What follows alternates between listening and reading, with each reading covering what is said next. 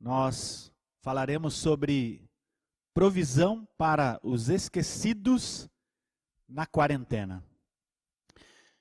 Um dos maiores medos para aqueles que perderam seus rendimentos durante a pandemia é estarem privados dos elementos mais essenciais da vida, a saber, o comer, o beber e o vestir. Como sustentarei os meus filhos? Como manterei minha família se faltar o mais básico, o essencial e o necessário? Muito provavelmente você se orgulhe e afirme com todas as letras que tal preocupação não passa nem perto dos seus pensamentos, da sua família, da sua casa, da sua vida. Porém, negar que tal preocupação não exista em nenhum homem seria insensível da nossa parte, cruel e temerário. Muitas pessoas seguem neste tempo, ansiosas e preocupadas e reverberando no seu, no seu íntimo o conhecido discurso: O que comeremos? O que beberemos? Com que nos vestiremos?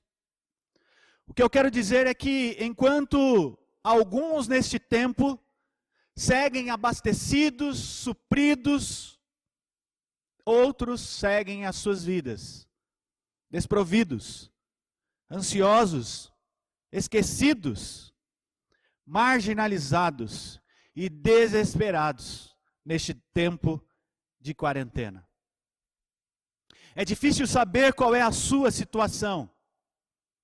Mas independente de qual seja, eu quero convidar você a olhar para esse texto e perceber que existe uma provisão especial para todo homem, quer seja para aquele que está suprido neste tempo, ou para aquele que está ansioso e desesperado com esta crise. Existe uma provisão maior e superior, muito mais valiosa do que a provisão esperada por aquele que está vendo os seus recursos diminuírem e as suas dúvidas quanto ao futuro aumentarem. Há uma provisão abundante, tão abundante, que a torna capaz de satisfazer o homem não por um tempo, mas por toda a vida, por toda a sua existência. O texto que nós lemos e que nós vamos ler, expor na sequência, ele está inserido num contexto de ampla crise. Uma crise que atingiu a política, uma crise que atingiu a segurança pública, a saúde pública, a economia, as relações sociais. Samaria estava atolada, afundada numa crise. Se nós voltarmos os nossos olhos para o capítulo 6, para o versículo 24, nós vamos perceber que Samaria estava sitiada pelos sírios. E o cerco, o sítio, era uma estratégia de guerra para que a cidade sitiada morresse ou se rendesse ao inimigo. Quando nós olhamos para o verso 25 do capítulo 6, nós vamos perceber que instaurou em Samaria uma grande fome, a tal ponto que o preço de animais impuros, de esterco de pombas, estava lá em cima, valores elevadíssimos. Se seguirmos na narrativa, nos versículos 26 a 30, nós vamos perceber que a fome era tão grande que o canibalismo estava sendo praticado em Israel. Então uma mãe chegou diante de outra e fez um combinado com ela, dizendo: Hoje nós comeremos o meu filho e amanhã nós comeremos o seu filho. E então, quando uma das mães propõe para que o filho da outra seja então morto e servisse de alimento, essa mãe desiste do combinado E o texto vai nos mostrar que o rei fica desesperado. E quando nós olhamos para o texto, para o capítulo 6, o final do capítulo 6, nós vamos perceber que esse texto termina com uma pergunta: Que mais, pois, esperaria eu do Senhor? O que esperar do Senhor em um tempo de crise, de aflição? O que você espera do Senhor neste tempo que nós estamos vivendo? Num tempo como esse, num tempo de crise, nós esperamos socorro, nós esperamos auxílio, nós esperamos a intervenção divina, acima de tudo, nós esperamos a provisão do Senhor sobre as nossas vidas. E quando voltamos os nossos olhos para o capítulo 7, nós vamos perceber que a provisão chega à cidade de Samaria. Toda a cidade será abençoada pelo Senhor com a provisão que dele vem. Porém, antes desta provisão chegar à cidade como um todo, a provisão chega a um grupo de homens que estava isolado, na sarjeta, à margem da sociedade, na entrada de Samaria. Quatro homens que, por serem leprosos, estavam esquecidos numa quarentena. E esses homens são os primeiros a experimentarem a provisão que vem do Senhor. E é justamente tendo foco nestes homens que eu gostaria de falar sobre a provisão para os esquecidos na quarentena. O que nós podemos aprender acerca desta provisão para os esquecidos na quarentena. Em primeiro lugar, nós aprendemos que a provisão ela é prometida pelo Senhor. Quando nós voltamos os nossos olhos para o versículo primeiro, nós percebemos essa verdade. O versículo primeiro diz assim: Então disse Eliseu: Ouvi a palavra do Senhor. Assim diz o Senhor: Amanhã, a estas horas, mais ou menos, dar-se-á um alqueire de flor de farinha por um ciclo, e dois de cevada por um ciclo à porta de Samaria. Notem, irmãos, Eliseu fala, porém Eliseu fala na autoridade do Senhor, Eliseu fala como boca de Deus. E embora Eliseu estivesse usando o seu próprio repertório linguístico, a mensagem falada por Eliseu, a mensagem que saía da sua boca, era poderosa para dividir alma e espírito, porque esta palavra era inspirada pelo Senhor. Eliseu, portanto, não fala de si mesmo. As suas palavras não foram inventadas ou construídas por ele. Aliás, esta é uma característica de um profeta verdadeiro. O profeta verdadeiro, ele não constrói a mensagem, ele simplesmente transmite a mensagem. Ele não traz uma mensagem atraindo luz para si, mas ele traz uma mensagem lançando luz em Deus, na pessoa do Senhor. Seu trabalho é evidenciar, portanto, o Senhor, assim como João Batista fez, quando disse: Importa que Cristo cresça e que eu diminua. Mas observem também, irmãos, que as palavras que saem da boca do profeta são palavras carregadas por esperança. Movido, orientado, dirigido e inspirado pelo Senhor, ele diz que a situação melhorará, a provisão chegará no dia seguinte, porque assim dizia o Senhor. E se naquele dia a cabeça de um animal impuro era comprada por 80 ciclos de prata, ou um punhado de esterco de pombas por cinco ciclos de prata, no dia seguinte, o povo poderia comprar o melhor da farinha, suficiente para manter a casa por uma semana, por apenas um ciclo e ainda cerca de 15 litros de cevada por dois ciclos. Portanto, a situação em Samaria seria mudada de maneira significativa por um decreto do Senhor. Deus, por meio do profeta, estava trazendo uma palavra de esperança ao povo de Samaria. E se nós olharmos para o versículo, para o capítulo 6, nós vamos perceber que o rei Jorão, rei de Israel, estava culpando o profeta Eliseu por toda aquela crise. Mas Eliseu não era o culpado pela crise. Eliseu foi o responsável por trazer a palavra que colocaria fim à crise. Mas quando nós olhamos para o texto, em especial para o versículo 2, nós vamos perceber que nem todos deram crédito à palavra do profeta. Veja comigo o versículo 2. Diz o texto o seguinte: Porém, o capitão, a cujo braço o rei se apoiava, respondeu ao homem de Deus: Ainda que o Senhor fizesse janelas no céu, poderia suceder isto?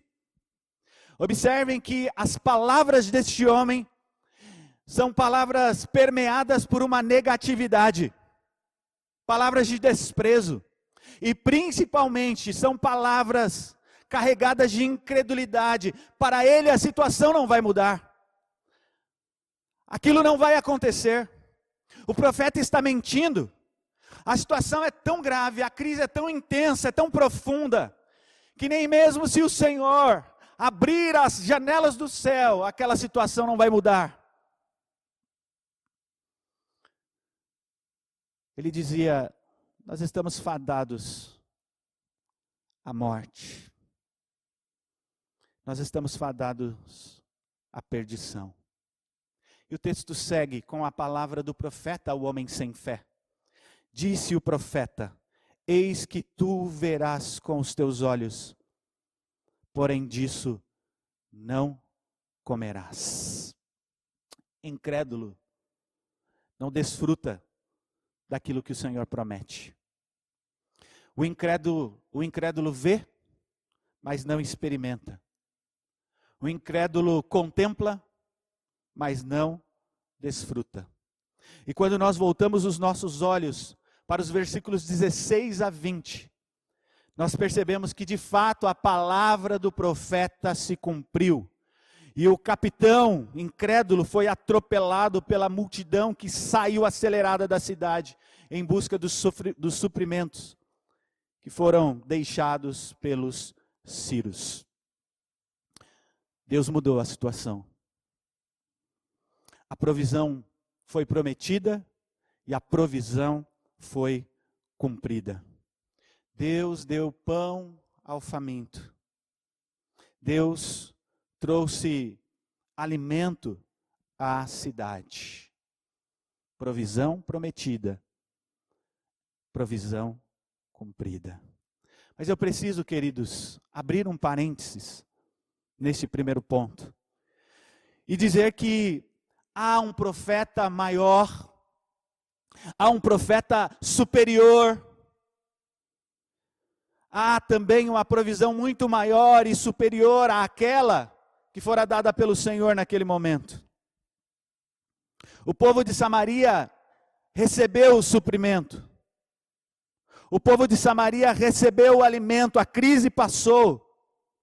Porém, ela não foi erradicada por completa. E por causa do pecado, Israel certamente enfrentaria outras crises, outras privações, das quais a maior das privações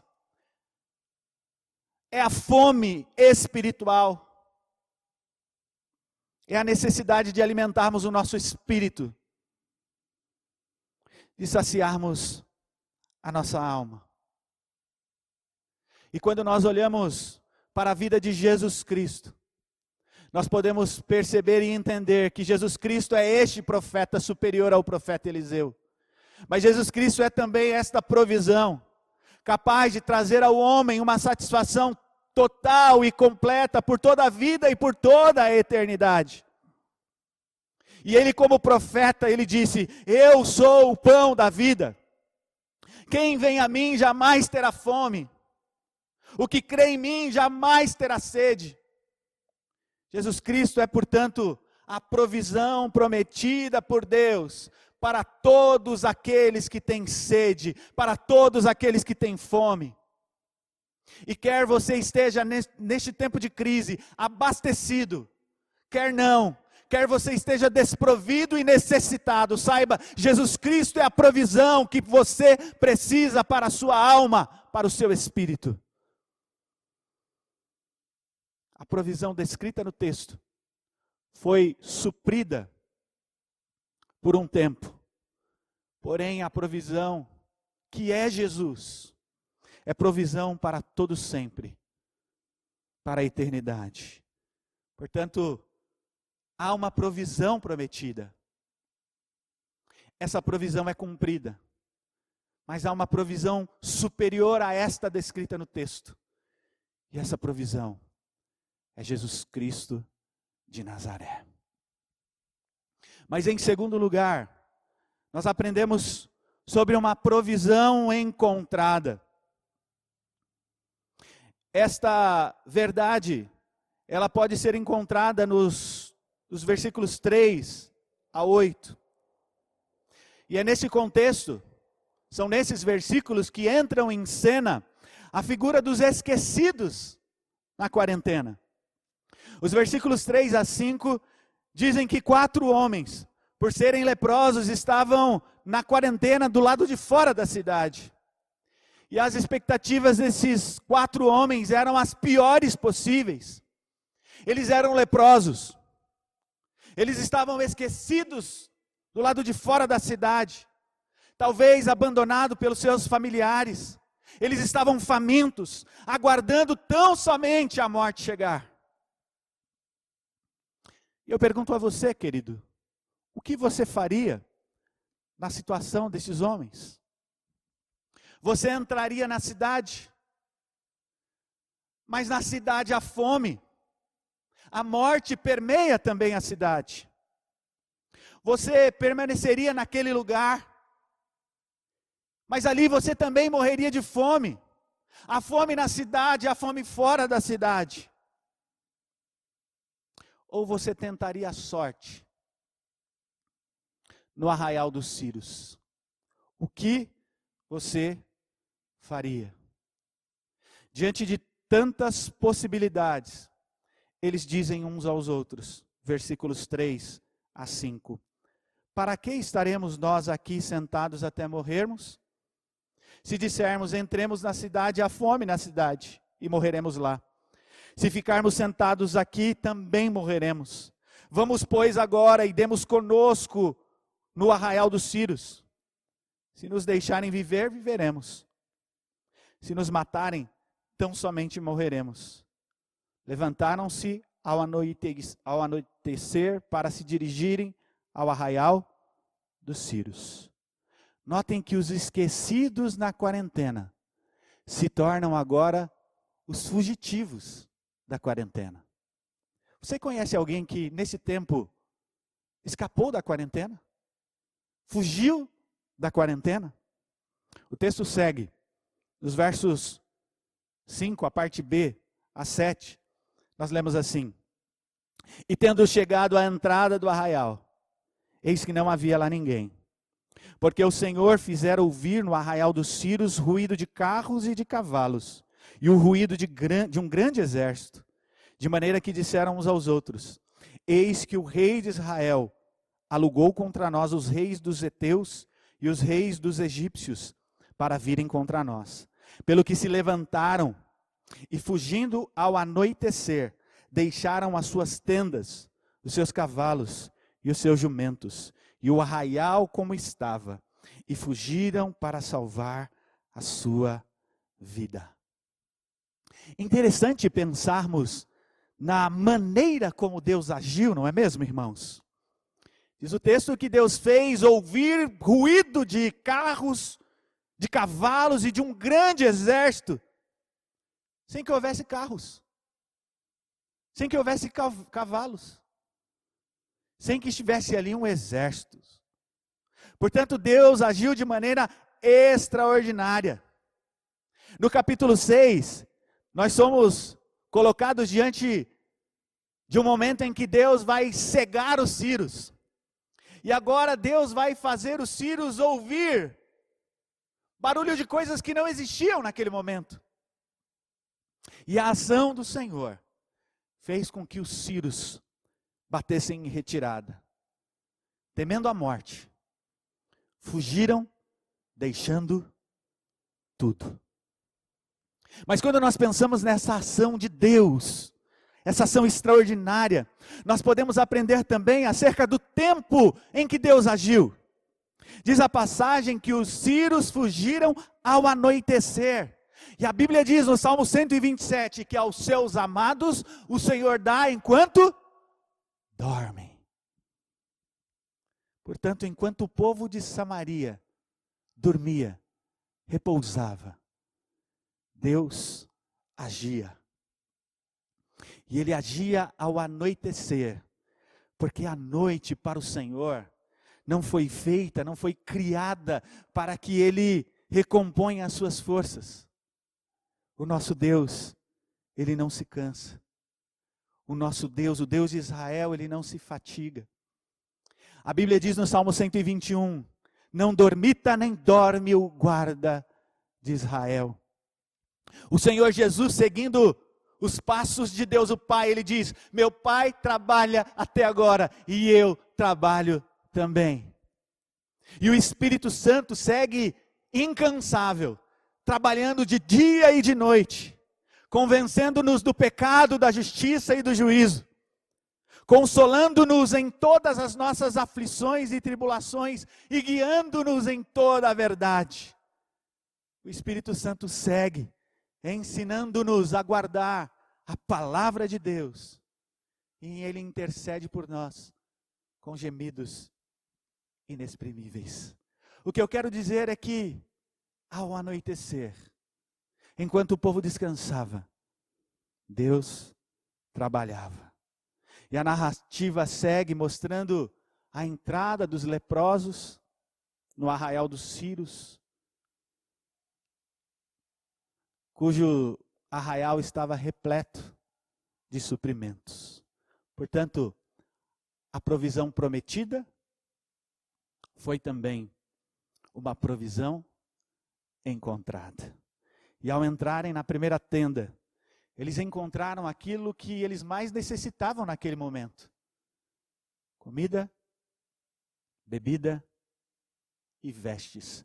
Portanto, eles não precisavam mais andar ansiosos quanto ao que haveriam de comer, beber e vestir, porque Deus havia providenciado tudo o que eles precisavam naquele momento. Agora, observem, irmãos, eles não precisaram estabelecer um plano estratégico para vencer os Círios.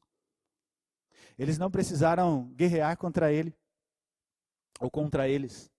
Eles não pegaram em espadas, eles simplesmente tomaram posse daquilo que estava à sua disposição.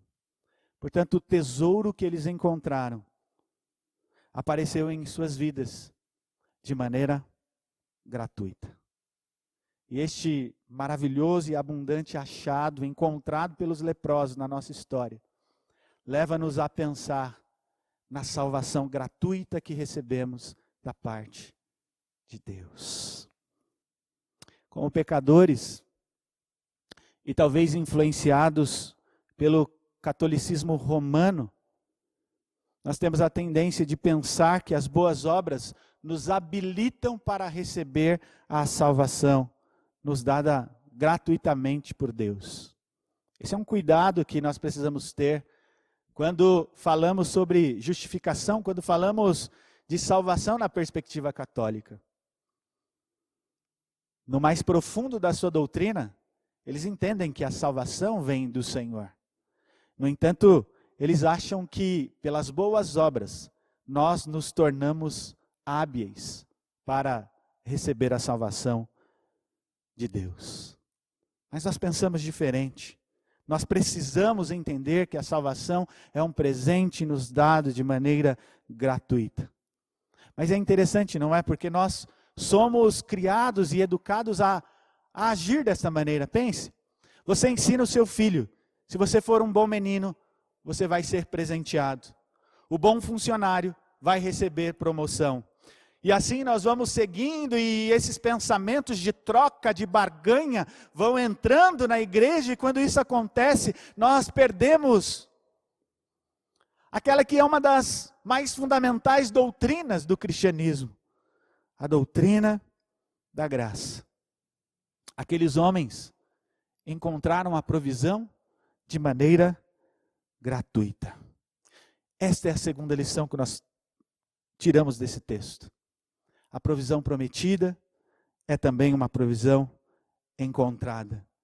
E você pode encontrar pela fé esta provisão que é dada gratuitamente pelo Senhor.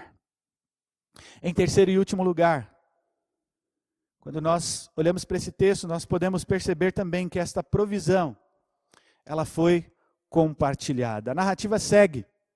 E nos versículos 9 a 15 nós encontramos desta verdade. Os leprosos, eles compartilharam da provisão que eles encontraram. Contudo, antes de dividir aquele achado, os esquecidos e agora fugitivos da quarentena, eles tiveram duas atitudes que se assemelham às nossas atitudes como crentes. Quais são as suas duas primeiras atitudes? Primeiro, eles desfrutaram da provisão que eles encontraram. Eles experimentaram os tesouros deixados pelos Círios. Imaginem aquela situação, irmãos. Imaginem a festa. Imagine você desprovido de todos os seus recursos, esperando a morte, e de repente você encontra como que um mercado lotado, abarrotado de suprimentos. E você olha para um lado e olha para o outro e aquilo é tudo seu, é só seu. Eu fico imaginando a festa que aqueles leprosos fizeram. E eles desfrutaram de todos aqueles suprimentos. Deus nos deu uma benfazeja salvação. E essa salvação, ela precisa ser desfrutada. Olhe para o texto. Os versos 9 a 15 diz assim: Então disseram uns, uns para os outros: Não fazemos bem. Este dia é dia de boas novas e nós nos calamos. Se esperarmos até a luz da manhã, seremos tidos por culpados. Agora, pois, vamos e o anunciemos à casa do rei, e o texto continua. Eles dividiram aquela informação, aquela, aquele tesouro, mas antes, eles desfrutaram e depois eles esconderam. Quando nós olhamos para o texto, nós percebemos esta verdade. As bênçãos que Deus nos dá, elas precisam ser desfrutadas. Lembram-se de Adão e Eva? Deus criou todas as coisas. E Deus criou todas as, suas, as coisas para a glória do seu nome. Jesus estava lá. O Espírito Santo estava na criação. E tudo o que a Trindade faz é para a glória de, dela mesma. Mas Deus colocou Adão e Eva num jardim para que Adão e Eva pudessem vivenciar e experimentar tudo aquilo que Deus havia criado. Deus disse: Olha, de todas as árvores, de todos os frutos vocês podem partilhar. Apenas do fruto da árvore do conhecimento do bem e do mal, essa árvore vocês não podem tocar. Mas veja que, embora existisse ali uma, uma, uma restrição, eles tiveram a oportunidade de desfrutar de tudo. E é assim conosco também. Tudo que Deus nos dá deve ser desfrutado. A bênção da salvação é para ser desfrutada. A oração, a comunhão com Deus, a leitura da palavra, o convívio com os nossos irmãos, eles desfrutaram isso, mas o texto diz que eles esconderam tudo aquilo que eles haviam encontrado. Parece que essa também é a nossa tendência. A gente desfruta, mas a gente esconde. Isso é tão verdade que Jesus vai contar uma parábola de um rei que saiu e deixou os seus servos trabalhando. E esse rei queria que os seus recursos fossem multiplicados. E diz a parábola que um desses servos, tendo adquirido o dinheiro, ou pegado o dinheiro, o enterrou, o escondeu. E o servo, quando volta, diz: servo inútil. E diz a Bíblia que Deus, que o servo, o Senhor vai lançar aquele homem nas trevas, no lugar onde há choro e ranger de dentes. Deus vai cobrar de cada um de nós o tesouro que nós temos escondido. Olha aí o texto. Verso 8. Chegando, pois, aqueles leprosos à entrada do arraial entraram numa tenda e comeram e beberam e tomaram dali prata e ouro e vestes e se foram e os esconderam. Voltaram e entraram em outra tenda e dali também tomaram alguma coisa e a esconderam. Mas o verso 9 então diz que eles são tomados por um sentimento. E eles passam a compartilhar daquela boa nova com o rei e, consequentemente, com toda a cidade. Diz aí o texto a partir do 10. Vieram, pois, e bradaram aos porteiros da cidade e lhes anunciaram, dizendo: Fomos ao arraial dos Círios, e eis que lá não havia ninguém. Voz de ninguém, mas somente cavalos e jumentos atados e as tendas como estavam. Então os porteiros gritaram e fizeram anunciar a nova no interior da casa do rei. Levantou-se o rei de noite e disse a seus servos: Agora eu vos direi o que é que os sírios nos fizeram. Bem sabem eles que estamos esfaimados, com fome. Por isso saíram do arraial e a esconder-se pelo, pelo campo, dizendo: Quando saírem da cidade, então tomaremos vivos e entraremos nela. Então um dos seus servos respondeu e disse: Tomem-se, pois, cinco dos cavalos que ainda restam na cidade, pois toda a multidão de Israel que ficou aqui, de resto, terá a mesma sorte da multidão dos israelitas que já pereceram. Enviemos homens e vejamos. Tomaram, pois, dois carros com cavalos, e o rei enviou os homens após o exército dos sírios, dizendo: Ide vede. Foram após eles até o Jordão. E eis que todo o caminho estava cheio de vestes e de armas que os sírios, na sua pressa, tinham lançado fora. Voltaram os mensageiros e o anunciaram ao rei. Observem a desconfiança do rei. Os leprosos disseram: Olha, tem, tem, tem suprimento. O rei não acredita naquela notícia, então ele acha que é uma estratégia dos sírios. E então ele manda ali uma, uma comitiva para ver, e de fato, era verdadeira a mensagem compartilhada pelos leprosos.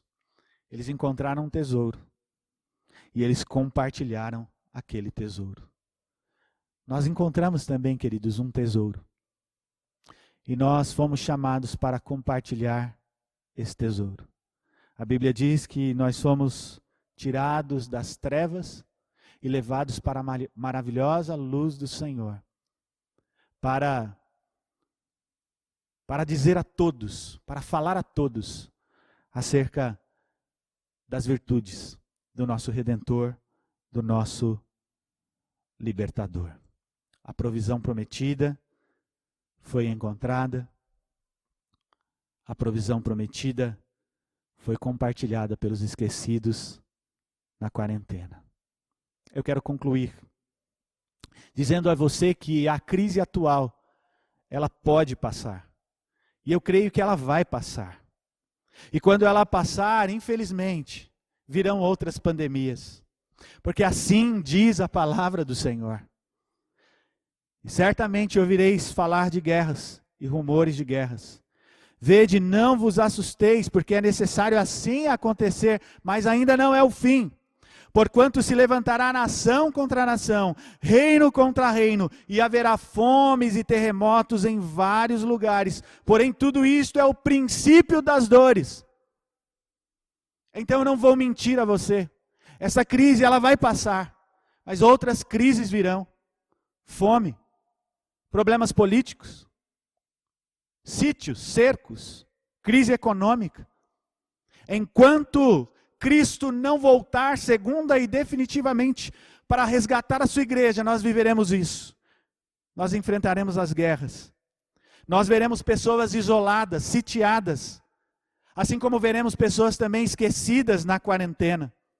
Nós veremos mães se desesperando, matando seus filhos.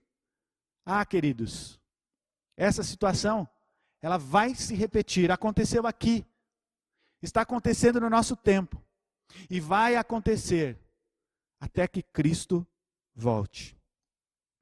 Então, o que fazer num mundo corrompido como esse? Nós precisamos correr para os braços de Jesus e confiar nele. Nós precisamos colocar a nossa esperança no nosso Redentor, no Salvador das nossas almas.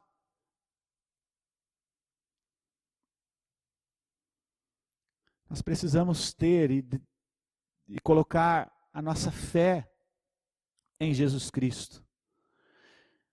E quando nós olhamos para a vida desses quatro leprosos, nós percebemos que há um aspecto de fé em seus corações. Mas a atitude que eles têm nos ensinam sobre o que não é fé.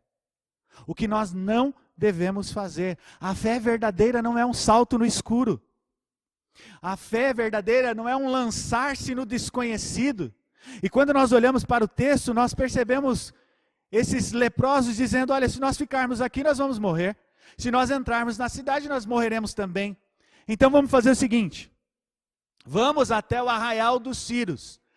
Talvez, talvez ele nos, eles nos deixem viver. Fé verdadeira não existe talvez.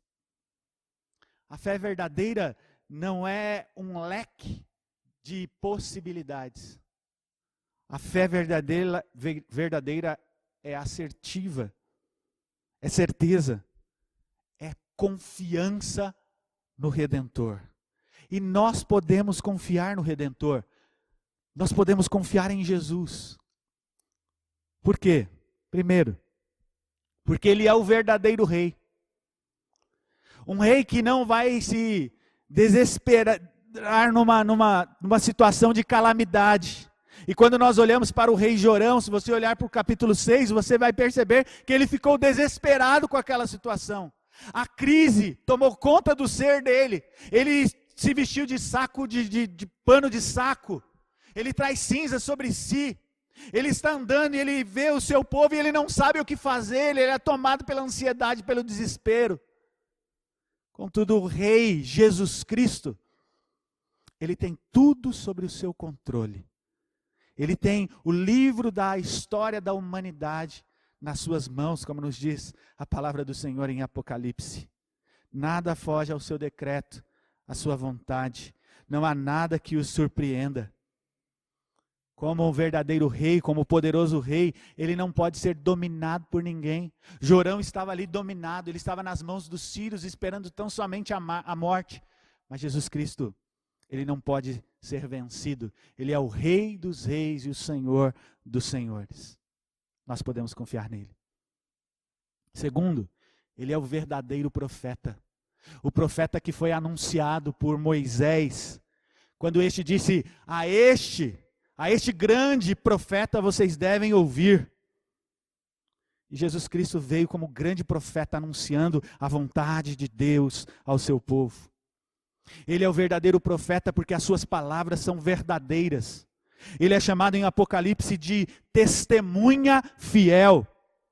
Ele é o Amém, ele é o verdadeiro. E como o profeta verdadeiro, ele veio anunciar o juízo de Deus, o dia do Senhor chegará sobre todo homem, sobre toda a terra. E aqueles que o receberem pela fé estarão salvos, aqueles que o rejeitarem serão lançados nas trevas, no inferno por toda a eternidade. Por fim, em terceiro lugar, Jesus Cristo, o nosso Rei, o nosso profeta, ele é também a provisão de Deus para o homem. Quem nele crê, ainda que morra, viverá. Ele diz: O meu corpo é verdadeira comida e o meu sangue é verdadeira bebida. Quem dele experimenta jamais terá fome. Quem bebe da água que ele oferece, do seu interior fluirão rios de águas vivas. Portanto, Jesus é a provisão de Deus para o homem. Sem Ele, nós seguiremos esquecidos, famintos e fadados a morrer eternamente. Com Ele, no entanto, nós temos a vida e nós temos a provisão para toda a nossa existência. Em Jesus, portanto, nós estamos supridos, alimentados e jamais viveremos tal situação de estarmos famintos, de estarmos desesperados, de estarmos angustiados. Você tem passado por esta crise. Talvez esteja abastecido, suprido. Ou talvez você esteja passando por essa crise, aflito, ansioso, angustiado e preocupado. Eu quero dizer que tanto para você que está suprido, quanto para você que está ansioso, Jesus Cristo é a solução para a sua vida. Ele é a provisão de Deus para os esquecidos em tempo de crise. Que o Senhor nos dê graça. Que o Senhor nos abençoe. Amém.